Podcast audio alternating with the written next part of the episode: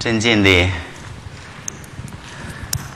各位市民朋友，非常欢喜呢，在深圳市民文化大讲堂，呃十周年之际，并且呢，恰好明天呢又是父亲节，那么大院呢应。深圳市社科联的邀请啊，能够有缘跟大家相逢相聚，共同来品味和分享禅的智慧。哎，那么呃，这次呢，主办方给我出的题目是听大院谈人生，哎。我想呢，先跟大家分享一个小故事，哈，呃，因为我们每个人呢，其实一个根本问题就是人生如何度过才是最幸福、最快乐、最成功、最有价值、最有意义。尤其是在深圳这样子一座新兴的、充满了活力的移民城市呢，啊，在呃各个领域呢都。啊，有巨大贡献的这么一个呃城市，而且市民的文化素质啊，各方面都非常高呢。我们一定会更深的、更深度的关注，怎么样子让我们的人生更有意义。那么，我们先呢分享一个小故事呢，就是众所周知的八仙之一呢，吕洞宾啊。有一天在云游天下的时候呢，他就。呃，看到一个很孝顺，但是呢，家庭环境呢很贫困的一个小孩子，正在为金钱发愁。哎，那么吕洞宾呢就生起同情心来，就用手指一指呢，把一块石头就变成黄金，然后把这块黄金呢说要送给这位小朋友。哎，哪里以为这个小孩子呢？马上就拒绝了，刘德明觉得很吃惊，就问他说：“你为什么会拒绝呀？你嫌少了吗？”小孩子说：“不是呀，我希望能够帮到更多的贫穷困苦的人。那么这块黄金呢，它有用尽的一天，因此呢。”啊，我真正想得到的是你那个点石成金的手指，啊，呃，那么其实我们都知道哈，真人以鱼，不授人以渔。我们送给人家黄金呢，不如呢，把那个挖掘和提炼黄金的技术和能力传授给人家。这个呢才是最有价值的，对不对？哎，那么呢，啊，我们今天呢，其实要跟大家分享交流的呢，来谈人生呢，我不希望流于一种空洞的道德教育和说教，哎，我也不想说那种啊人生格言式的那些鸡零狗碎的那么一些小清新，我希望的呢是跟大家一起来探讨和分享的。哎，人生的点睛术，希望通过我们今天这么一个交流和分享呢，我们人人都能够得到人生的点睛术。从此以后呢，把我们繁庸的生活变变成了璀璨的生活，把我们平淡的人生变成了绚丽多姿的、充满智慧的、有巨大成就的。将来临命终时不会后悔，内心很满足、很宁静的这样子的人生。那么呢，这个呢是我今天啊特别想跟大家来分享和交流的。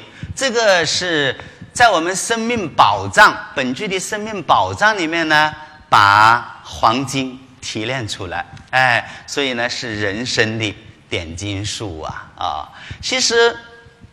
很多人都会向外面去寻找生命的价值，比如说以为说啊，如果我能够建功立业啊，我能够事业成功，我人生有价值。但是其实，生命本身，它才是最大的价值。哎，生命本具大智慧、大宝藏。哎，我们能够去把它开发出来，就能够呢，把人生所遭遇的种种的艰难困苦、种种的困难、恐惧和忧伤，哎，能够转化成为犹如黄金一般的富足。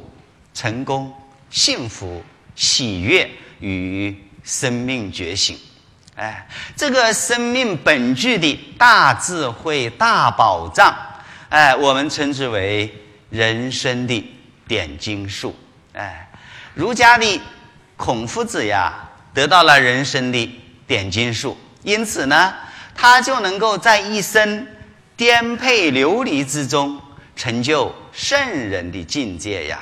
成就大人君子的境界呀！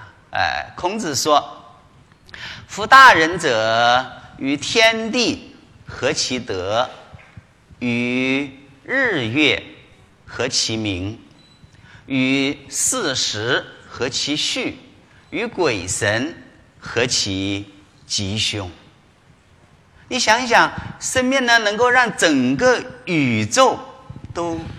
融合，而且都变得有意义呀！啊，那么释迦牟尼佛呢？他开发了人生的点金术，因此呢，能够在菩提树下成佛道呀！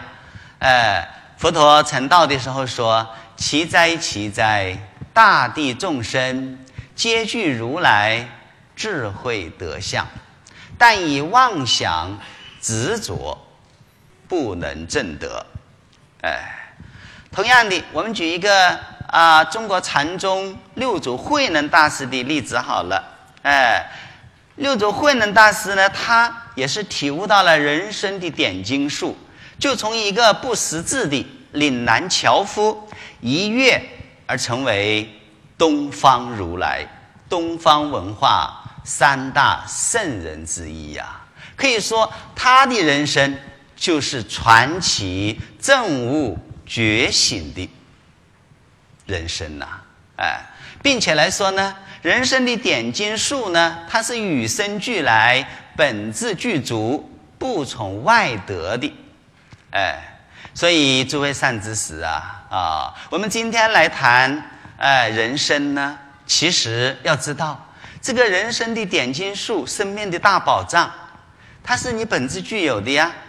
哎，现在我们来谈呢，只是启发你，哎，给你提供智慧的钥匙，哎，能够帮助你打开你在的宝藏，进入你内在的宝库啊！哎，人生的点金术呢，儒家称之为明德。哎，大学上说呢，大学之道在明明德，在亲民，在。止于至善，哎，明明德就是呢开发人生点睛术的过程呐，哎，人生点睛术呢，释迦牟尼佛称之为如来智慧德相，中国禅宗六祖慧能大师呢称之为自信，哎，慧能大师说，哎，何其自信，本自清净。何其自信，本不生灭；何其自信，本自具足；何其自信，本无动摇；何其自信，能生万法。这个呢，是六祖慧能大师去见他的师父五祖弘忍大师。弘忍大师给他说《金刚经》哦，然后呢，他真正的开发了自己的人生点睛术，因此恍然大悟呢。而说了这个五句话，我们也希望今天的这个禅文化的分享呢，能够让我们在座的也能够像六祖大师一样，真正呢就在此时此地得到自己的人生点睛术啊啊！那么，呃，今天的讲座呢啊，大约呢就是想来跟大家一起来探讨和分享呢，怎样开发我们人人本具的人生点睛术，使我们人人都能够。成就财富人生、智慧人生、幸福人生、优雅人生和觉悟人生。哎，那么我想分三部分来说。第一部分呢，就说人生的格局；第二部分呢，就说人生的修养；第三部分呢，就说人生的境界。哎，那么我们先说人生的格局吧，哈。呃，大约的呢分两点来说。第一呢，就是格局是至关重要的。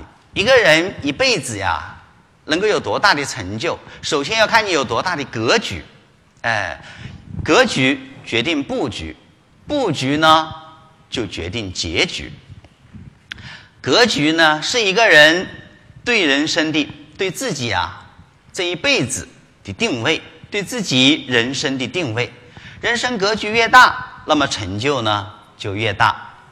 有一个故事呢，相信很多人都听说过哈，是说呢。有三位工人呐，在烈日炎炎之下呢，正在汗流浃背地砌墙建设城市啊，哦，砌墙。然后呢，有记者呢去采访三位砌砖的工人，哎，问他们在干嘛？第一个人呢就没好气地说：“我正在砌墙，你没看到吗？”哎，第二个人呢就笑一笑说。我们正在盖一栋高楼，第三个人呢，就笑容满面的、很喜悦的、乐在工作的说呢：“我们正在建设一座新的美丽城市。”哎，那么十年之后呢，三个人的结局就呈现出来了。第一个人呢，仍然还在工地上砌墙；第二个人呢，成了工程师。因为他人生的格局呢，他不单单是关注砌墙，而且是关注呢怎么样建好一栋高楼。哎，第三位呢就成了前两位的老板。哎，所以说呀，人生格局很重要。哎，俗话说呢，哎，再大的烙饼呢，也大不过烙他的那口锅呀。哎，同样的。对于人生这盘棋来说呢，我们首先要学习的呀，不是技巧，而是布局；不是知识，而是见识。知识我们都不缺乏，在这么一个网络时代，你点击无穷无尽的海量知识都很容易得到。但是你有没有足够的见识？哎，所以在知识里面提炼见识，扩大你的人生格局。哎，然后呢，你才能够有好的人生布局呀！哎，而要有气势磅礴的、恢宏的人生布局呢，先要有人的大视野和大心胸，才能够成就人生的大格局和生命的大境界呀！哎，比如说，哎，我们举个例子吧，哈，比如说呢，中国禅宗六祖慧能大师呀。他到湖北黄梅东山寺呢，向五祖弘忍禅师求法的时候呢，五祖问他：“你来的目的是什么？”哎，六祖大师说了一句惊天动地的话，他说：“唯求做佛，不求于物。”你想想，我们如果去寺院，我们求什么呀？我们求做佛吗？我们就首先是求自己生意好一点，人生顺利一点。你看你这个格局。跟祖师比起来，相差多远啊！哈，我们这从这一句话呢，就可以看出六祖大师人生的大格局。哎，不同于凡夫俗子呀。凡夫俗子呢，他心里所想的只是求财呀、求名利地位呀，啊，那么以这些呢作为他人生的目标，他从来都没有梦想到他要此生寄生成佛。哎，你想都没想到，怎么会实现呢？哎，六祖大师说：“我只求做佛成佛。”哎，这个是人生的大格局啊。我们也不是那么遥远吧？哈，一千三百多年前的古人呐。我们说一个当代人吧。哎，举个当代的例子吧，比如说阿里巴巴。哎，他最大的投资者，我们都知道是谁呀？日本的孙正义哈，除了马云之外呀，外来投资呢是孙正义。哎，孙正义呢，他就说过自己的成功之道啊！啊，他说，最初呢，所拥有的只是梦想和毫无根据的自信而已，但一切就从这里开始，很重要哦。我们人生的成就，一切就从这里开始哦。当你一无所有的时候，你有没有这样子的心胸和自信，能够有人生的大格局？这个很重要啊！啊，我们也举一个，我不知道提纲大家有没有哈？这个唐玄宗李澄和香严智贤禅师的故事好了。哎，他们两位呀，合起来做过一首诗，叫《瀑布联句》。哎，唐玄宗。李忱呢，他是唐武宗的叔叔，但是呢，他遭到唐武宗的迫害呀，被迫呢就遁迹山林，做僧人，哎，相当长的时间，他都是一个僧人的身份。后来是唐武宗死掉了，没有子嗣，才把他找去呢继承皇帝位，就是唐玄宗。哎，那么他在做僧人的时候啊，有一次呢，与香严智贤禅师呀。一起去游览山水，香严禅师看到这个千岩万壑之中啊，有水奔涌而出，然后呢，在一个悬崖上形成一个湍急的瀑布急流，呃，看到瀑布呢从万山丛中呢喷涌而出，因此呢，他就有两句诗啊脱口而出，呃，千岩万壑。不辞劳，远看方知出处高。哎，那李成呢？马上就续了后面的两句：“溪涧岂能留得住？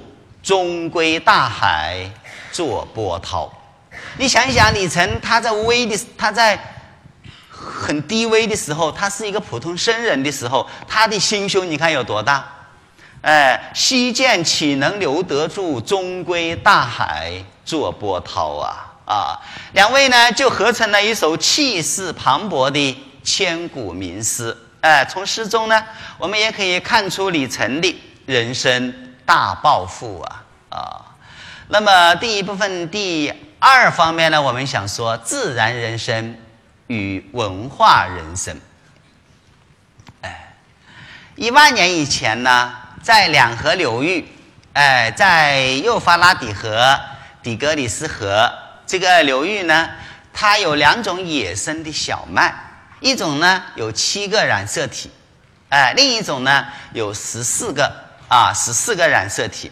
这两种小麦成熟以后呢，野生小麦成熟以后呢，麦粒都会自动掉落，哎，当然这对于小麦的繁殖呢非常有利，但是。人类捡拾起来要作为食物，就要花更多的时间。因此呢，人们呢就把这个两种野生小麦呀，就交配成一个新品种，成为一个呢有二十一个染色体的呢新品种。这个是人工种植的小麦的开始。哎，它的特点呢就是成熟以后呢，这个麦粒它不会自动脱落，有利于人类采集。这个就是文化的力量啊！哦，你不要说的很玄妙，然后听得大家云里雾里。其实人生啊，文化的力量怎么体现出来？有没有看到我们人类文明的源头？怎么样子把野生小麦把它改良，然后呢，成为适合于人类的品种？哎，这个就是文化的力量啊！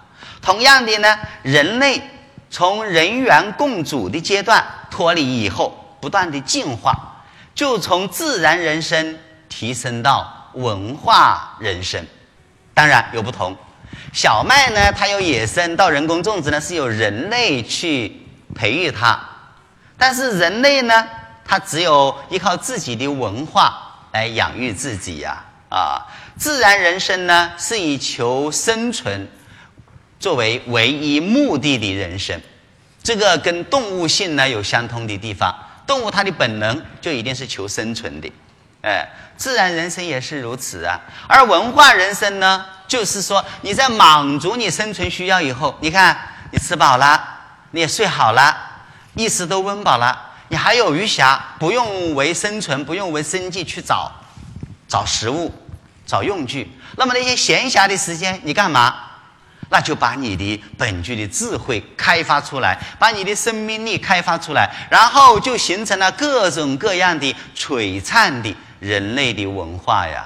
啊，而且这种文化呢，就能够养育啊一代一代的人类呀，使人类更有教养啊啊！所以，文化人生呢，就是人类用自己创造的文化来培育和教养自己。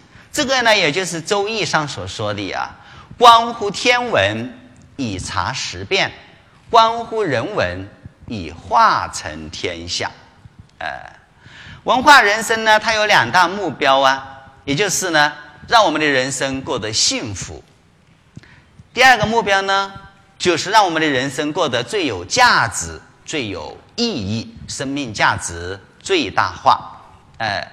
用两句通俗的话来说吧，哎，人生过得幸福呢，就是活出个人样来；人生过得有意义、有价值呢，就是活出个人味来。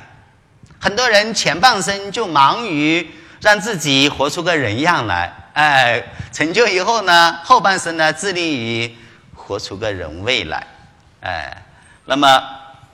怎样子才能够让我们的人生过得幸福、过得有意义呢？具体践行的方法呢，就是我们今天要讲的第二部分啊，也是核心部分，呃，就是人生修养。孔夫子说呀：“吾年十有五而志于学，三十而立，啊，四十而不惑，五十。”而知天命，六十而耳顺，七十而随心所欲，不逾矩。哎，那么我们就可以看到呢，孔子描述他一生的经历呢，其实就是他人生修养的过程。哎，那么也可见呢，孔子不承认他是天生的圣人。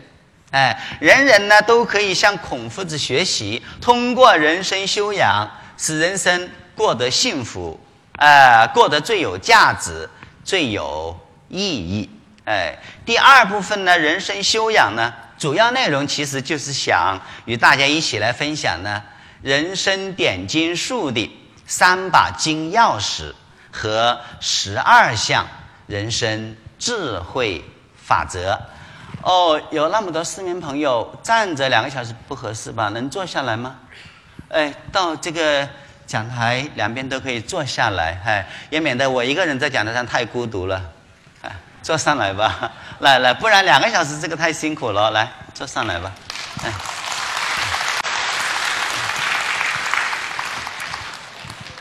哎，对，坐下来没有妨碍呀，坐下来不会挡住那个的，放心好了，哎。坐过来吧，没关系，对，嗯，随意一点嘛。既然是市民文化大讲堂，一定是把我们的生命活力彰显出来嘛。哎，对，前面是确实可以坐，没有关系。六月八号我们在广州图书馆那个讲，也是很多都坐在讲台上了，因为太忙了。哎，啊，可以知道，哎。那么我们直奔主题好了啊。我们今天其实重重点要讲的呢，就是人生点金术的三把金钥匙和呢十二项人生智慧法则。哎，第一把人生点金术的金钥匙呢，就是人生成功的金钥匙。哎，就是呢，做一个活得完整的人。人生怎么样子可以成功呢？其实一句话就可以概括，就是你要努力让你的人生活得完整。我们现在还不能够做到活得完美，但是呢，我们可以尽量活得完整。哎，那个那些也是一样，坐这边来吧，不要站着。这个两个小时站的话太辛苦了，坐过来好了。是是，哎。那么，让我们的人生呢活得完整啊！我们先来看这个呃四个啊图表好了。呃，第一个图表呢就是人存在的五个象限，这是我们要思考的。我们的生命存在只是这个肉体吗？或者只是这个精神吗？不是了。其实我们作我们人作为一个生命，它的存在呢，它起码有五个方面，五个象限。哎，我们来看啊，图表一，人存在的五个象限。哎，首先呢是个体外在，你看我们的肉体，这是个体外在呀；我们的事业，这个也是个体外在呀；还有个体内在，个体内在呢是指我们的情感。我们的思维，我们的想法，哎，这个是我们的精神呀。还有第三个象限呢，是集体外在。集体外在，当然它是指社会呀。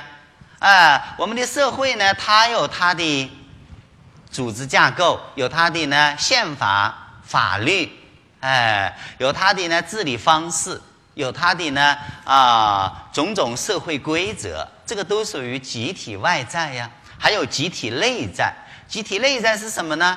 就是指我们都生活在中国，那么中国文化呢，对我们每个人内在的价值观，对我们啊内在的伦理是有一个指导的。哎，我们儒家文化特别强调呢伦理哲学。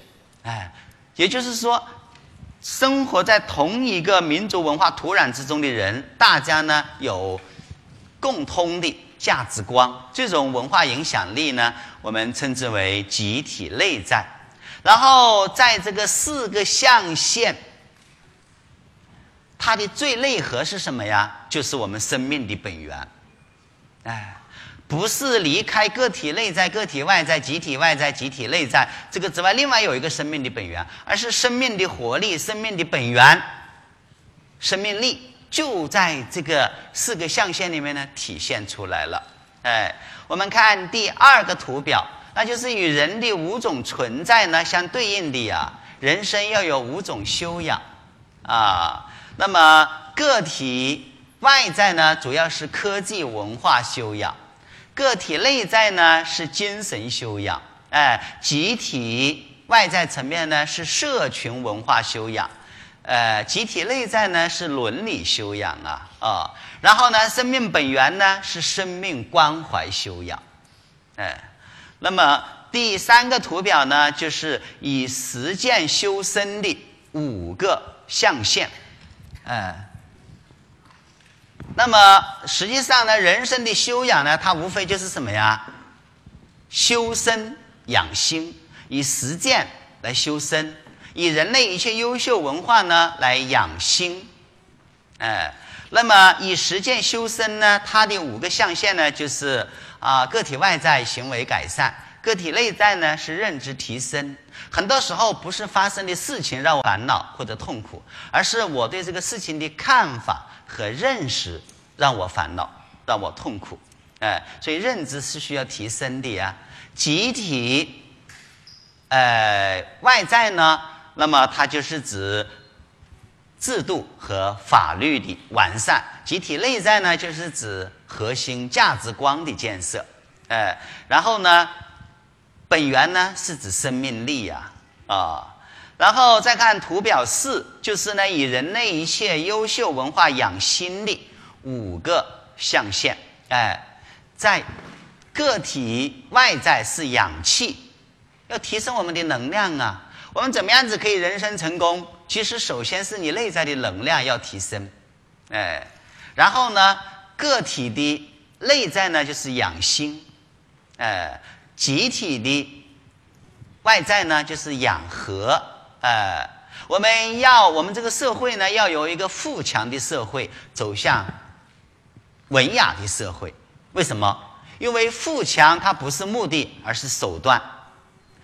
我们实现了社会的富强，比如说深圳市哈，哎，那么经济发展是非常好的。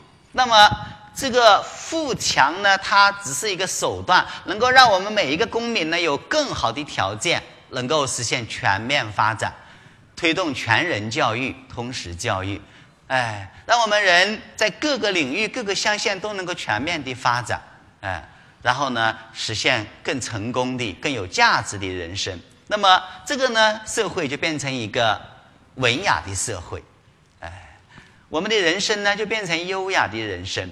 哎，还有呢，在集体内在呢是养德。伦理学其实它主要探讨的根本问题就是善与恶的问题。哎，那么怎么样子呢？能够长养我们的善心？哎，让我们道德更高尚。哎，然后这一切的本源呢？都来自于什么呀？人之初，性本觉，就是我们生命呢，它本具的觉察力，它的觉性，那这是生命的妙用啊。生命它的体相用就是空、明、觉，哎，那么其实明呢，就是指生命力，而觉呢，就是指觉性、觉察力，哎，那么六月八号呢？呃，大院呢应广东省文化学会的邀请呢，在广州市新图书馆呢做了一次禅文化讲座，题目呢就是禅与人生修养。那么这个四个图表呢都详细讲过了。那么按照我做讲座的原则呢，就是尽量避免重复，任何题目呢只讲一次。呃，因此呢，我们就只是用几句话呢把这个四个图表啊轻轻带过，不展开来说了。哎，人生修养呢，它是实现人生幸福的最根本的方法和工具，是使我们的人生最有意义的、真正能够落地的方法，哎，和践行过程。所以，我们单单希望有一个希望，人生能够成功，能够幸福，哎，能够有意义，这个不够。为什么？你还必须要有实现你这个目标的能力。和方法，那么人生修养，我们讲的三把金钥匙、十二项智慧法则呢，就是提升我们真正的人生实现成功、幸福和有意义的方法，和提升我们的能力。哎，那么人生修养这个四个字呀，可以概括人类的一切优秀文化。人类的一切优秀文化呢，其实都是。为人生服务的呀，哎，你看我们一切文明它的出发点呢，都是为了帮助我们消除烦恼，消除以生老病死苦为主的人生烦恼和痛苦，哎，这是出发点。人啊，人类一切优秀文化，它的终极目的呢，都是为了让我们获得人生幸福。孔子呢，把这种人生幸福的境界描述为大人君子的境界。释迦牟尼佛呢，描述为涅槃常乐我净的境界，呃，那么呃，可见呢，人生修养呢，包含了一切优秀文化，也包含了几千年来无数仁人志士和古圣先贤他们的呢人生实践。修呢，就是修身，哎，通过身实践来修身。大学说呢，自天子以至于庶人，一世皆以修身为本。哎，养呢就是养心，哎，以人类一切优秀文化来养心。所以这个修养这个词啊，给大家说的太泛滥了，很多人不当一回事。但是其实呢，有没有看到修养？就把你一切的人生实践、一切活动都包含在其中了。你一切的实践、人生实践都是修身，对吗？你一切的思维过程、一切的思考过程、一切的起心动念都是养心过程，开发你的智慧和慈悲。哎，以优秀文化来养心。哎，那么人生成功的金钥匙呢？主要是讲修身的实践。人生要成功，主要要依靠实践。要行动，哎，然后人生要幸福呢，主要靠养心，所以有没有很明朗？修身成就人生成功，养心成就人生幸福，哎，更进一步呢，你要开发你人生的意义，那就是呢，回到你生命的本源，啊，这个是三把金钥匙呀，啊，那么人生成功的金钥匙呢，主要是讲修身的实践。它包含了四项人生智慧法则，也就是创造法则、利他法则、行动法则和制度活力法则。哎，我们依据人存在的五个象限呢，主要就是指个体外在的身体健康和事业成功，和集体外在的法律制度的完善、社会的和谐。哎，那么依据人生的五种修养来看呢，它主要是指科技文化修养和社群文化修养。依据修身的五个象限来看呢，主要是指行为改善和制度法律的完善。依据养心的五个象限来看呢，主要是指养气与养和。哎，人生怎样才能成功呢？我们来说这个四项法则。第一项呢是创造法则，人生成功的第一项法则——创造法则。通过呃，其实就是你首先要抓住你的生命力呀！啊，要知道人类一切文化这么一切文明，你看中华文明五千多年，还有人类的六大文明如此的辉煌璀璨，这一切的背后是什么呀？就是人类他的生命力的展现和流露，然后呢，以文明的方式呈现出来。同样的呢，我们人生要成功呢，其实关键是要把你的生命力、生命本具的创造力、不断涌现的生啊生命智慧，要让它呢喷涌而出，然后呢，你就不断有创意，不断能够创造，因此呢。你的人生就能成功啊！这是第一项创造法则。哎，通过生命的表象，要看到生命的真相是什么呢？是生命力呀！哎，那么是生生不已的生机呀！万事万物这种生生不已的勃勃生机，其实都是生命力呀！哎，人类各种文明都是生命力的展现。哎。而且呢，这种生命力呢，它是与生俱来的呀，啊，因此呢，我们首先要感恩我们本具生命本具的这种创造力、生命活力。哎，感恩心呢，是最快速的治愈人生伤痛的方法。首先呢，要感谢的是宇宙中最强大的创造性力量——生命力。孔子呢，称之为。天地之德啊啊，与天地合其德，不是这个物理世界的天和地哟，而是指生命力。哎，其实呢，我们一直都在创造，我们的人生一直都在创造呀，并且呢，一直得到自己自己的心所创造的。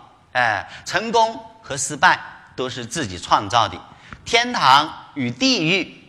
幸福与痛苦也都是自己创造的呀，哎，那么创造法则呢？它就怎么体现呢？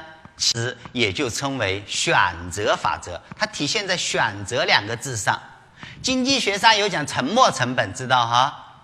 哎，不单单是你看到的表面成本，其实还有沉没成本呢。所以选择。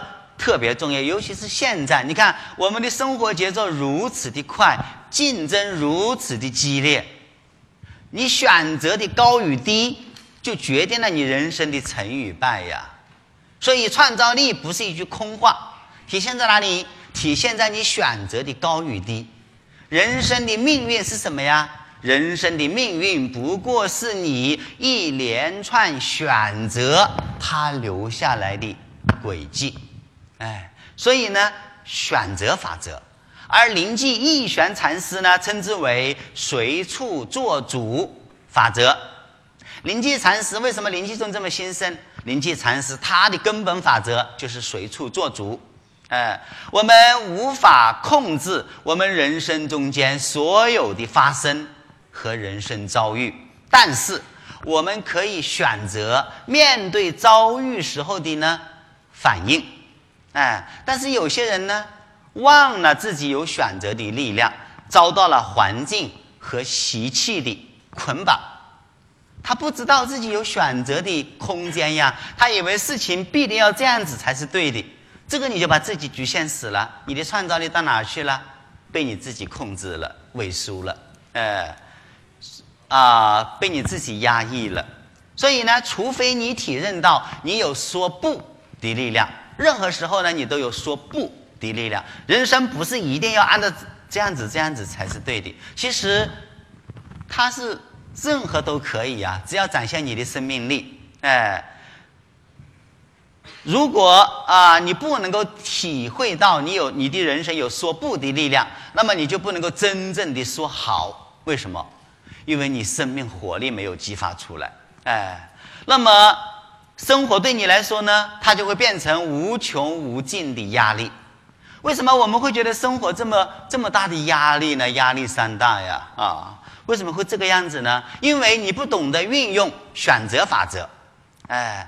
不懂得运用创造法则，当你运用选择法则的时候呢，生活就会变成充满喜悦的祝福和机会。哎，每一次遭遇都是生命送给我们的礼物，生命的礼物啊！哎，就像一枚鸡蛋，哎，如果从内在成长，哎，孵成小鸡了，啄破这个蛋壳，那个是创造新的生命。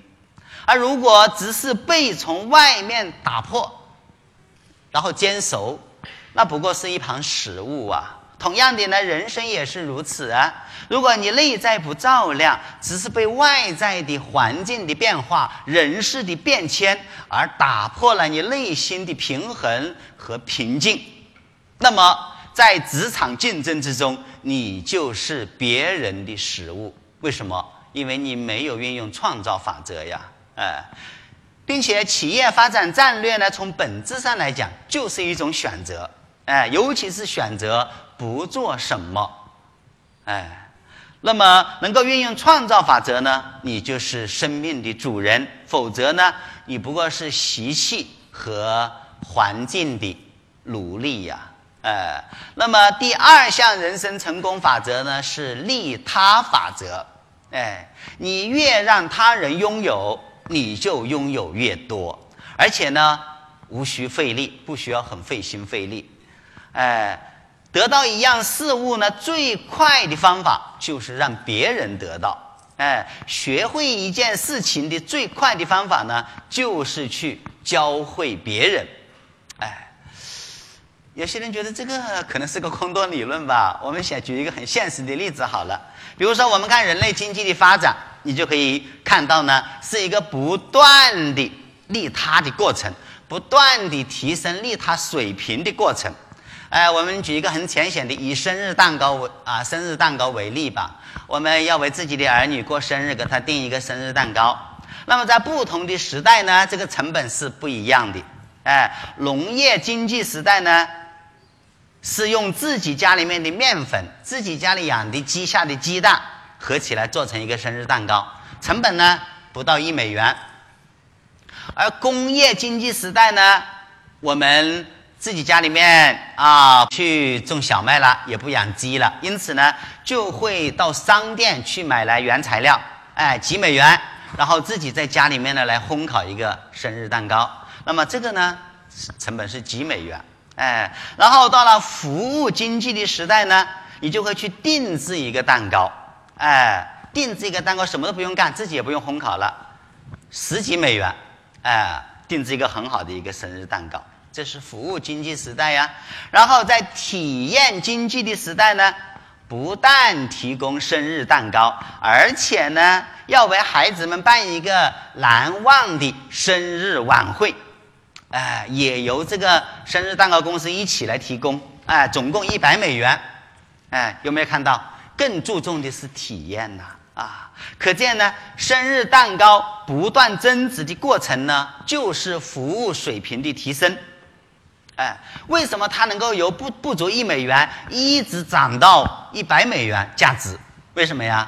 因为它不断的在利他，提高利他的水平，提高服务的水平呀。服务呢，就是给顾客意外的惊喜。哎。那么，所以呢，可见呀，利他法则呢，不能流于空谈，要落实在服务水平的提升。呃，第三项人生成功的法则呢，是行动法则，也称为能量法则，哎，也称为氧气法则。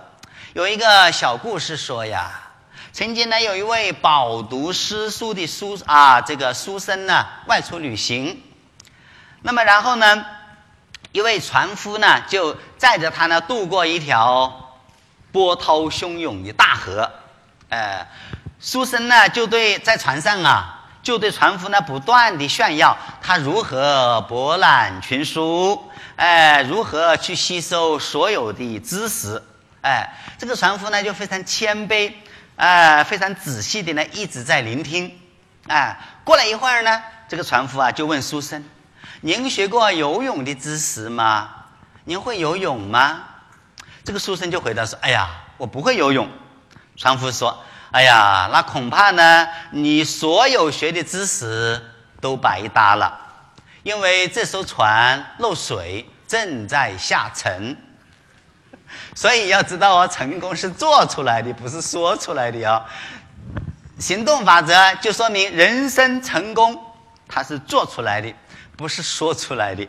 哎，当然行动呢也不能盲目呀，要知道何时该进，何时该退，啊，何时该用，何时该藏，行常用舍啊。那么这样子呢，你首先要知道祸福吉凶啊。你要有一个方法，能够让你预见到人生的祸福吉凶，哎，比如说我们运用《周易》的法则，哎，《周易》呢是中国文化的原点、源头，哎，那么其实它一切的精华呢就是四个字：理、气、象、数，就像我们中医一样，中医呢它也是四个字：理、法、方、药。所以如果你只是背会汤头，那没有用啊。哎，只是背会药性四百味，那个是没有用的呀。你要懂得理法方药，哎。那么《周易》的理气象数呢，就可以指导我们，可以帮助我们预见到人生的祸福吉凶啊，进而呢，让自己警醒，改过迁善。否则呢，大难临头啊，还不知道。比如说吧，前一段时间呢，网络热炒的。哎，四川呢有一位交警大队长许江，带着女下属呢去开房，哎，然后呢枪支丢失了，哎，这个就很糟糕，大件事了。因此呢，这个人已经被免职了，被处分了，被免职了。哎，其实呢，他如果是懂得术的话呢，他是提前可以看到祸福吉凶，就能够悬崖勒马的呀，哎。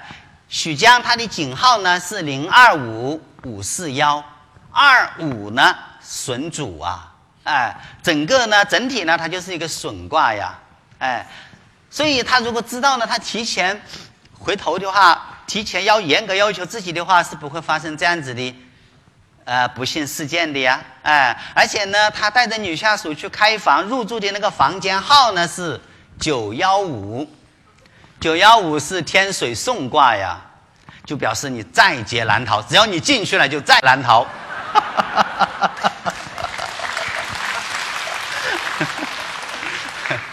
所以中国传统文化有一句话叫什么呀？万物莫逃乎术，哎，莫逃乎术啊！我们以人类一切优秀文化来养心，就是呢，你看到凶数，你要迷途知返。要能够去客气而养正气呀。我们学过《黄帝内经》的都知道哈，《黄帝内经》讲五运六气呀。哎，那么你要去客气养正气呀。你看，比如说今年，今年就是湿土太过，湿土太过呢，南方就一定会怎么样？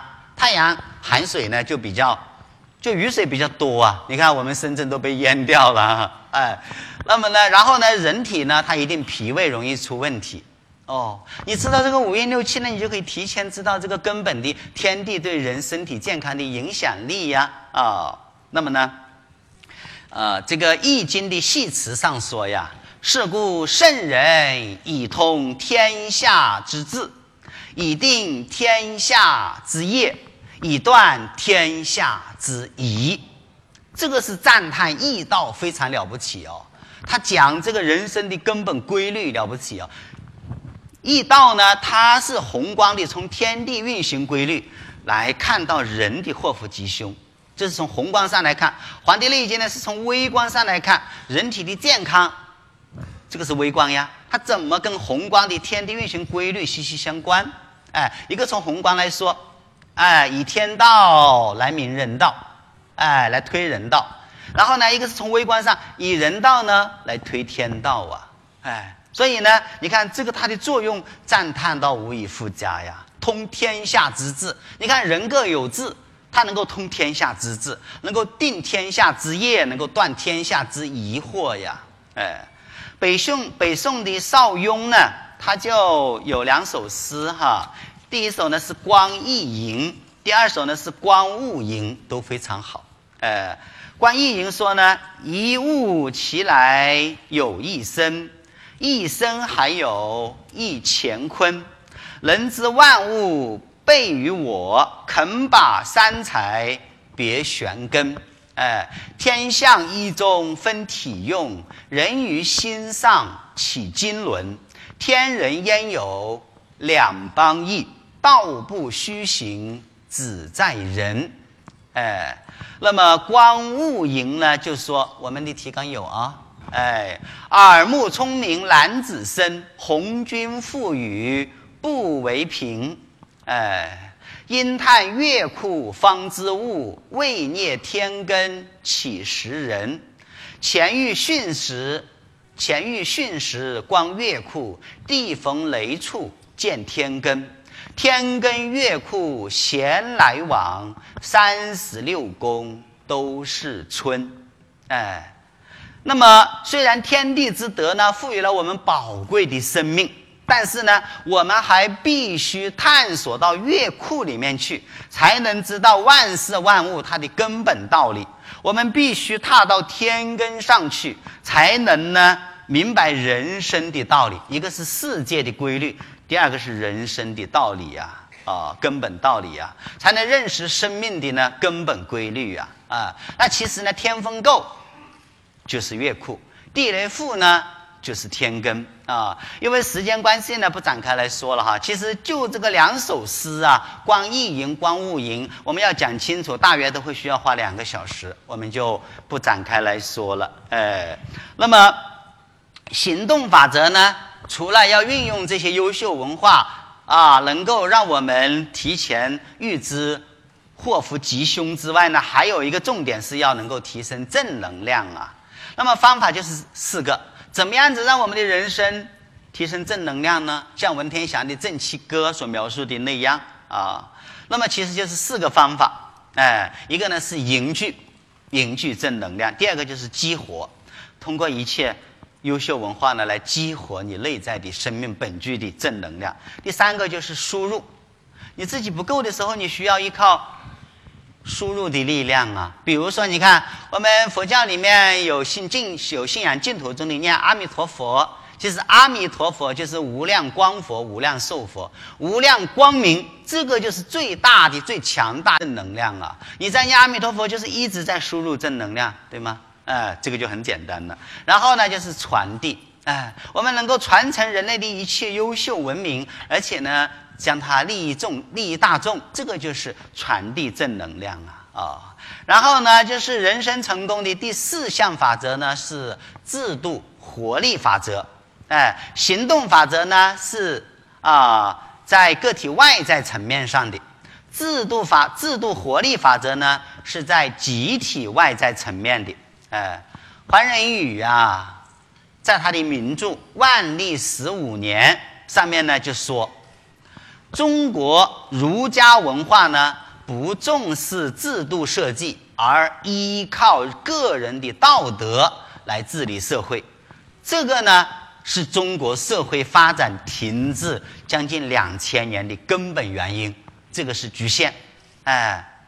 使中国的发展呢长期的陷入停滞啊啊！所以呢，我们要讲人生成功，不能够单单在个人层面的啊创造法则呀、利他法则呀、行动法则呀，更要看到整个社会它的力量。你人生要成功，你整个社会的制度设计要非常完善。哎，法律要非常完善，哎，所以制度活力法则非常重要啊啊。那么，一七七六年的时候呢，亚当·斯密就说过，我们都知道啊，亚当·斯密是《国富论》的作者呀，《国富论》的出版代表了经济学的作为一个独立学科，它的诞生呢，他也是道德情操论的作者呀。亚当·斯密呢，经过他深入的研究和思考，就说中国历来就是一个最富裕、世界上人口最多的国家之一，但是呢，在长久期间已经在停滞状态。五百年以前，元朝时候，马可·波罗呢莅临该国，那么他的描述跟最近去中国旅行的人。对于中国社会的描述呢，毫无出入。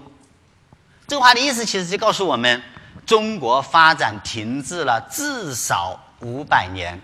哎，从元朝哎，那么十三世纪一直到亚当·斯密的这个十八世纪呢，啊，这个中间五百年，你看，从一个外国人的角度来看，基本上呢就差不多，就是陷入停滞了。哎，这个不是由于中国人懒惰呀，也不是由于中国自然资源已经用尽了，而是由于制度缺失。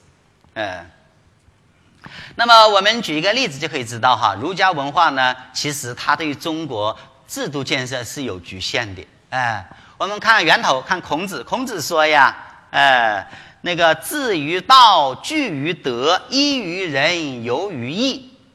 这个四句话大家都很熟悉，哎，人的一生呢，要啊这个四个方面，哎，那么由于义呢，其实是在个体外在层面；据于德呢，是在个体内在层面的精神修养，哎，那么依于仁呢，仁慈啊，仁者爱人呐，这个是伦理呀，哎，是在集体内在层面；至于道呢，是关注生命的终极意义，那么呢，它是生命本源。那么我们有没有看到这个五个象限？有四个，唯一缺的一个是什么呀？就是集体外在这个层面呢是缺失的，集体外在的制度建设呢是缺失的，哎，因此呢，我们李克强总理就说呀，改革是中国最大的红利，哎，要释放社会活力，要实现扩大的均衡，这个呢就是制度活力法则。哎，耶鲁大学的教授陈志武呢，曾经提出一个非常尖锐的问题，就是中国人为什么勤劳却不富有？其实，中国人，特别是中国农民，财富贫困的背后是权力贫困，权力贫困的背后是制度需要改革啊！哎，经济学家弗里德曼呢，就曾经说过，哎。花自己的钱办自己的事，既讲节约又讲效果；花自己的钱办人家的事，只讲节约不讲效果；花人家的钱办自己的事，只讲效果不讲节约；花人家的钱办人家的事，既不讲效果又不讲节约。哎，有没有看到？这个就是问题呀！我们很多的制度设计都需要改革，为什么呢？很多的，尤其是经济建设上面，往往就变成是花人家的钱办人家的事，当然既没有效果又没有节约呀。我们呃，等一下交流的时候可以探讨一下，现在不展开说了哈。你看，我们的教育体制改革，我们的医疗体制改革，为什么濒临于失败？原因是在制度设计这个层面反过来了，颠倒了。政府不能够只提供产品服务，不能够只提供公共产品服务，不能够只做产品运营，像一个大企业集团公司一样，它不能够单单提供产品运营，还要有资本运营，更要善于有资本运营。这样子呢，我们的医疗体制改革、教育体制改革才有可能真正成功。不然的话呢，你永远绕不出这个两难困境。哎，要想市场化吧。就变成只讲效率，哎，你要讲公共产品嘛，就变成只讲公平。怎么样子实现效率和公平的平衡？这个就需要很完善的制度设计。同样的，人生要成功呢，我希望大家一定要明白，就是不单单是自己努力，还需要我们整个社会的制度活力法则呀。哦，那么这个呢是啊，我们呃讲这个。呃制度活力法则。好了，我们呢就基本上把人生点金术的第一把金钥匙，人生成功的金钥匙，哎，让我们呢成为一个活得完整的人。就基本上呢，而且和这个四项法则呢都说圆满了。接下来我们要说的呢，就是人生点金术的第二把金钥匙，也就是呢人生幸福的金钥匙。哎，做一个有深度生命体验的人，人生怎么可以越来越幸福，有更深刻的幸福？那么你要做一个有深刻啊深度的生命体验的人。哎，有了它，有了这把金钥匙，那么你就能够避开人生的浅滩和暗礁，哎，然后你在生命的大海之中呢，就能够航行在正确的、幸福快乐的航道上。哎，人生幸福的金钥匙呢，它也包含了四个法则，也就是不执着法则。因果业力法则、慈悲法则和价值观共识法则，其中不执着法则啊，因果业力法则这个两个法则呢，是侧重于个体内在的，侧重于养心的；而慈悲法则和价值观共识法则呢，是侧重于集体内在的，侧重于养德的。有没有看到，人生幸福都是在内在？个体内在，集体内在啊，有四项呢，人生幸福的法则。哎，总而言之呢，人生幸福的金钥匙就是用人类一切优秀文化来养心。尤其是当今这么一个时代，人类已经从原始上古文明、农业文明、工业文明、信息文明，已经走过了四个形态。我们正在灵性文明第五个形态的前夜。那灵性文明它的本质就是要激发我们每个人生命本具的活力和不断涌现的鲜活智慧呀。这样子我们才有创意，这样子我们才有创造，这样子呢人生才会更幸福啊啊。那么，所以呢，主要的呢就是要善于把人类的一切优秀文化都运用起来养心。哎，因为幸福与否呢，主要是心的感受啊啊。那么第一项人生幸福的法则呢，是不执着法则，不执着于自己的想法啊，摆脱思维路径依赖啊。你要处理一个问题，你可能很多人呢，他往往只有三板斧，遇到任何问题呢，他都用那个呃几种思维模式去去思考，然后呢，超出这个之外呢，他就茫茫然了。所以呢，人生到处碰壁呀。啊，到处碰触礁啊！为什么？因为你缺乏方法，缺乏智慧，你执着于你的观点，执着于你的想法，而那个执着会让你痛苦。嗯，所以呢，要不执着于自己的想法，要无限的、全然的开放。其实呢，没有一件事物是可怕的，是你的想法、你的认知让它呢变得可怕。你的想法，你的认知说认为啊，如果失去了这个人，我就没办法活下去了。如果这个事情失败了，我的我的人生就失败了，没办法活下去了。不是这个样子的。所以人生要有不执着法则。同样的，人家否定你的想法，讨论事情的时候否认你的观点，你要知道，他是否定你的观点，不是否定你这个人。你用不着去找很多理由来维护自己，你要谦虚的、冷静的听一听人家怎么说。然后你的智慧才会越来越广阔，人生道路呢才会越来越宽广呀。《金刚经》说呢：过去心不可得，现在心不可得，未来心不可得。很多人就会念啊，或者也看过，但是说什么呢？也不是翻注释书哈，一定要用你自己的体会说出来。其实就是什么呀？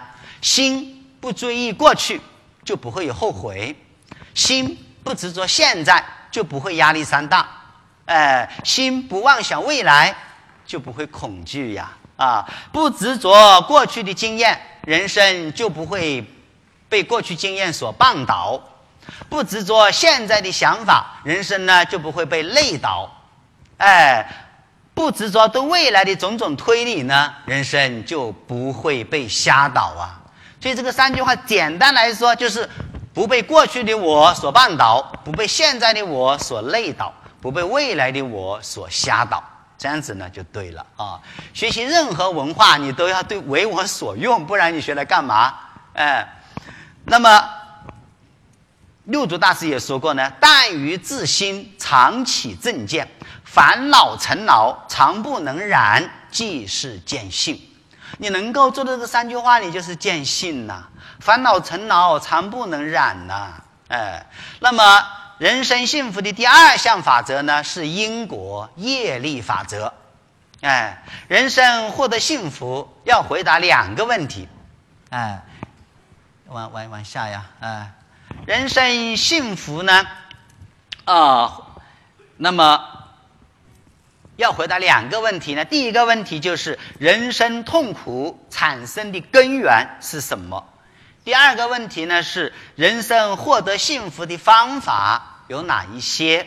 我们先回答第一个问题吧，大约可以说五点。第一个呢就是人生为什么痛苦呢？痛苦烦恼的根源是什么呢？是无知。有些人说：“哎呀，什么无知呀？我有博士学位了，我有很丰富的知识，我有很全面的知识结构。但是你要知道哦，这个无知不是指你不是指你没有文化知识，而是缺乏透视宇宙人生真相的智慧。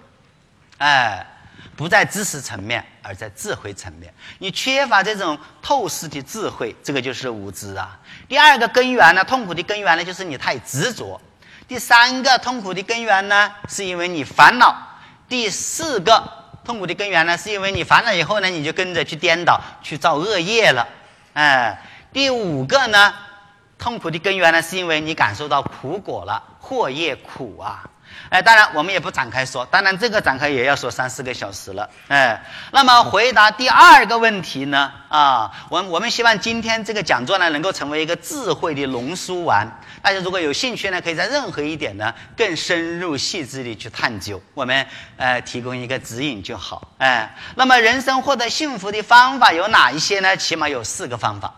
哎，第一个方法呢，就是要树立正确的认识。正确的人生观，哎，包括哪一些呢？第一个是要深信因果呀，第二个呢要相信无常啊，第三个呢要相信缘起性空啊。所以树立正确认识，无非是三方面：深信因果，相信无常，相信缘起性空。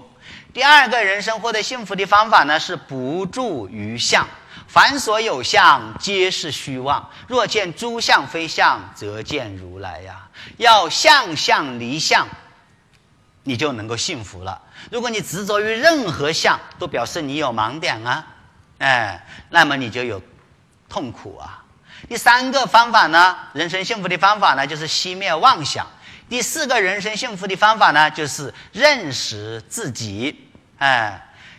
人生幸福的第三项法则呢，就是慈悲法则。哎，慈悲法和价值观共识法则呢，都是属于集体内在层面的养德。前两个法则呢，是个体内在养心，这里面呢就是要养德了，集体内在了。哎，那么慈悲法则，它是伦理道德发展阶段的不断的扩大和提升。哎，我们要看图表五哈。对，图表五，人类伦理道德发展的五个阶段，我们可以看到哈啊，这个四个阶段啊，四个阶段，哎，我们可以看到呢，自我中心、种族中心、世界中心和宇宙中心，哎，什么意思呢？人生呐，它的心量不断扩大，它有四个阶段。第一个呢是自我中心期，比如说婴儿。婴儿刚刚出生呢，他还没有被社会化呀，他没有学会文化伦理啊，他只关注自己的需求，这是自我中心期。第二呢是种族中心期，他已经学习了文化准则，他关注自己所属的团体的利益，他关注和爱护自己的国家，这个是呢种族中心期。但是呢，对于这个之外的人呢，他就比较淡漠了。哎，第三个更扩大呢，就是世界中心期。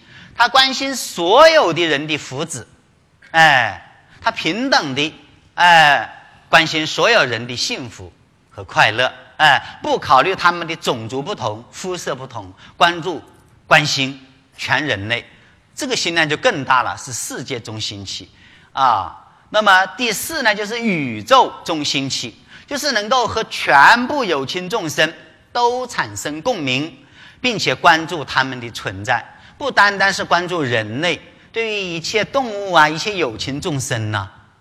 所以你看看佛教说普度众生，不单单是度人，当然首先要度人，一切有情众生都要能够普度，都要能够关注他们的存在，关注他们的幸福和快乐。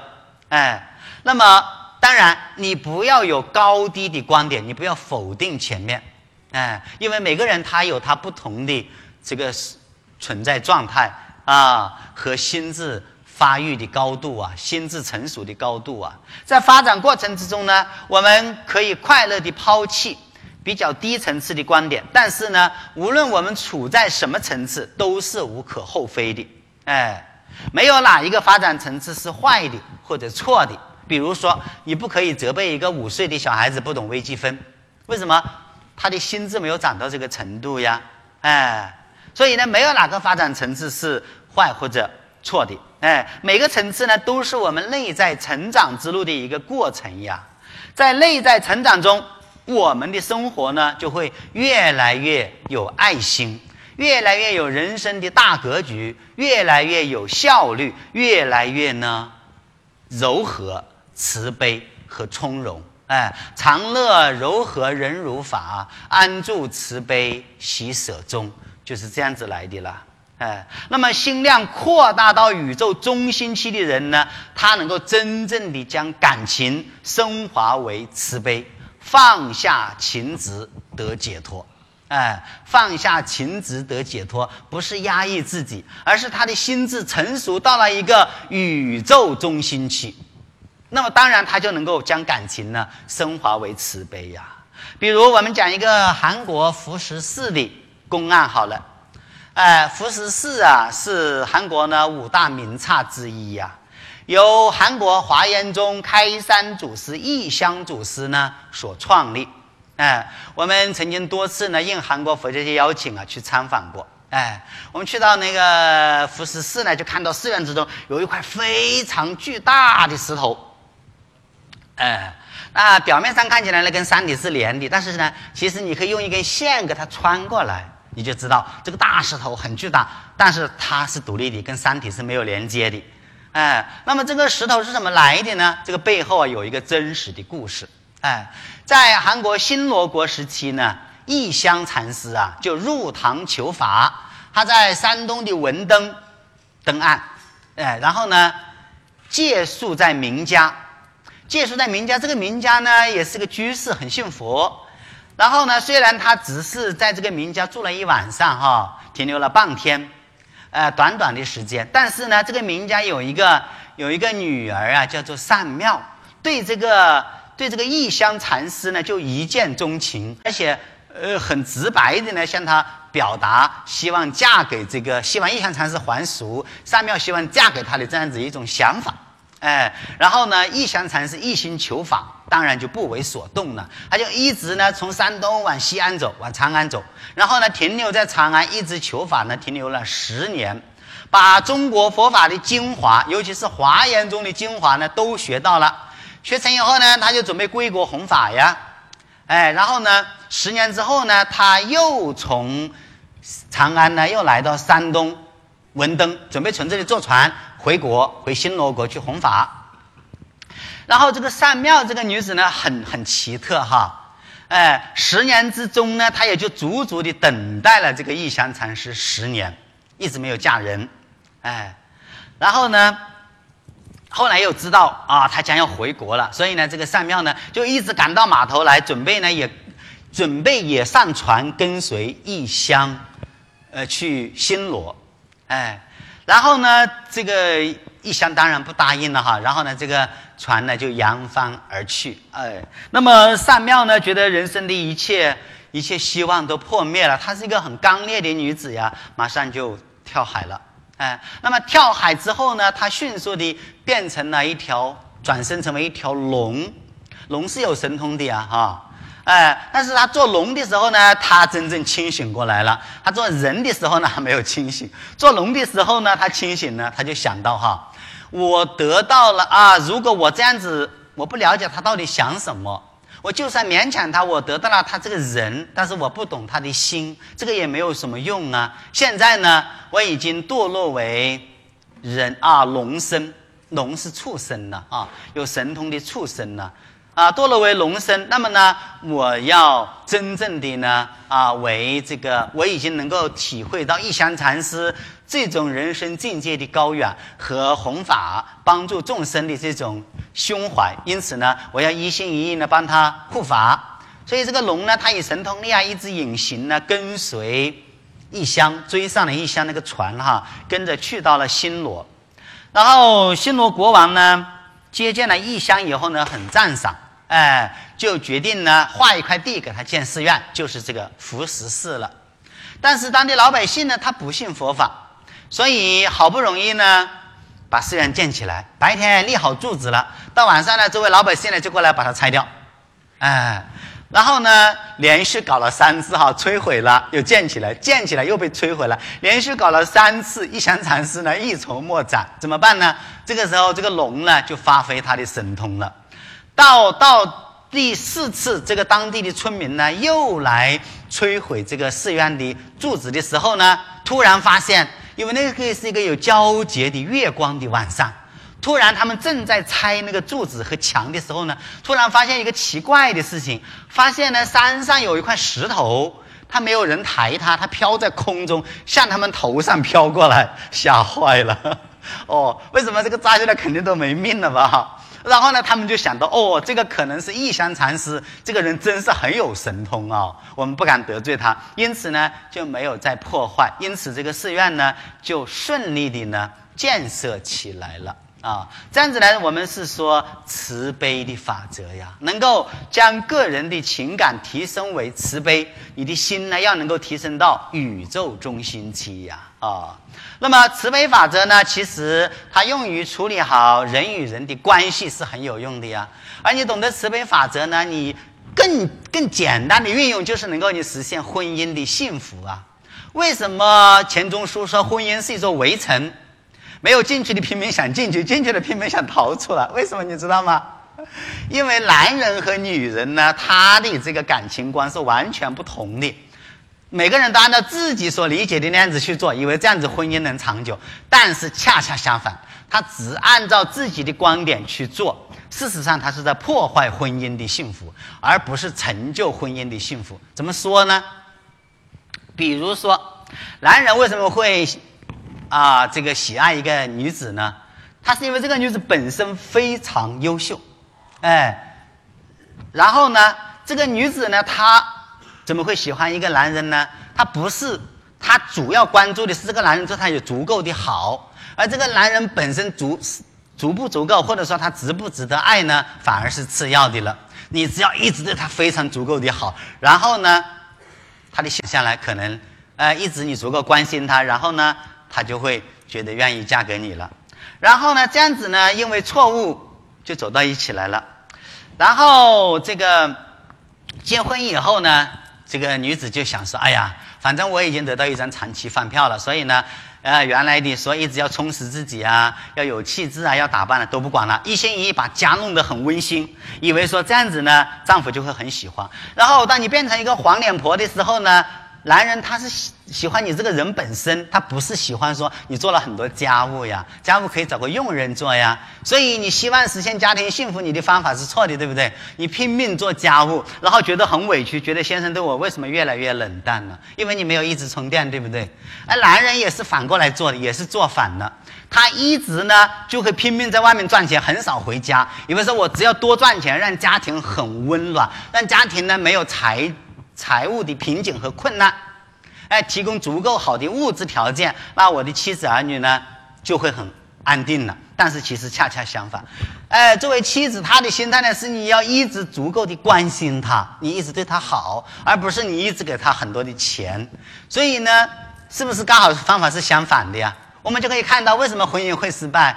所以，其实这个慈悲法则很好用哈。最浅层的用呢，就是能够让你人生婚姻幸福，对不对？你不要只从你的观点去做，以为那样子就是好的。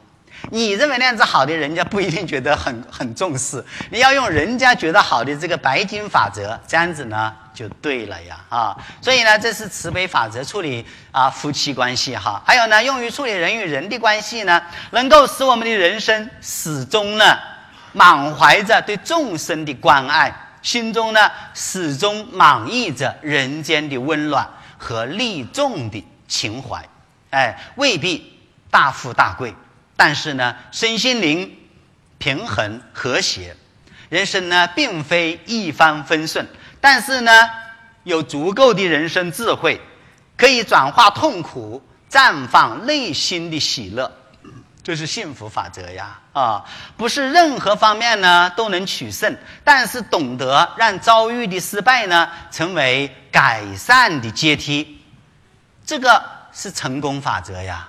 啊，并且呢，对众生的痛苦更加的感同身受，由内而外呢实现卓越，这个是人生成功的金钥匙啊啊！所以慈悲法则很重要哦，慈悲能够使我们人人格高尚，慈悲呢能够使我们做一个对社会有益的人。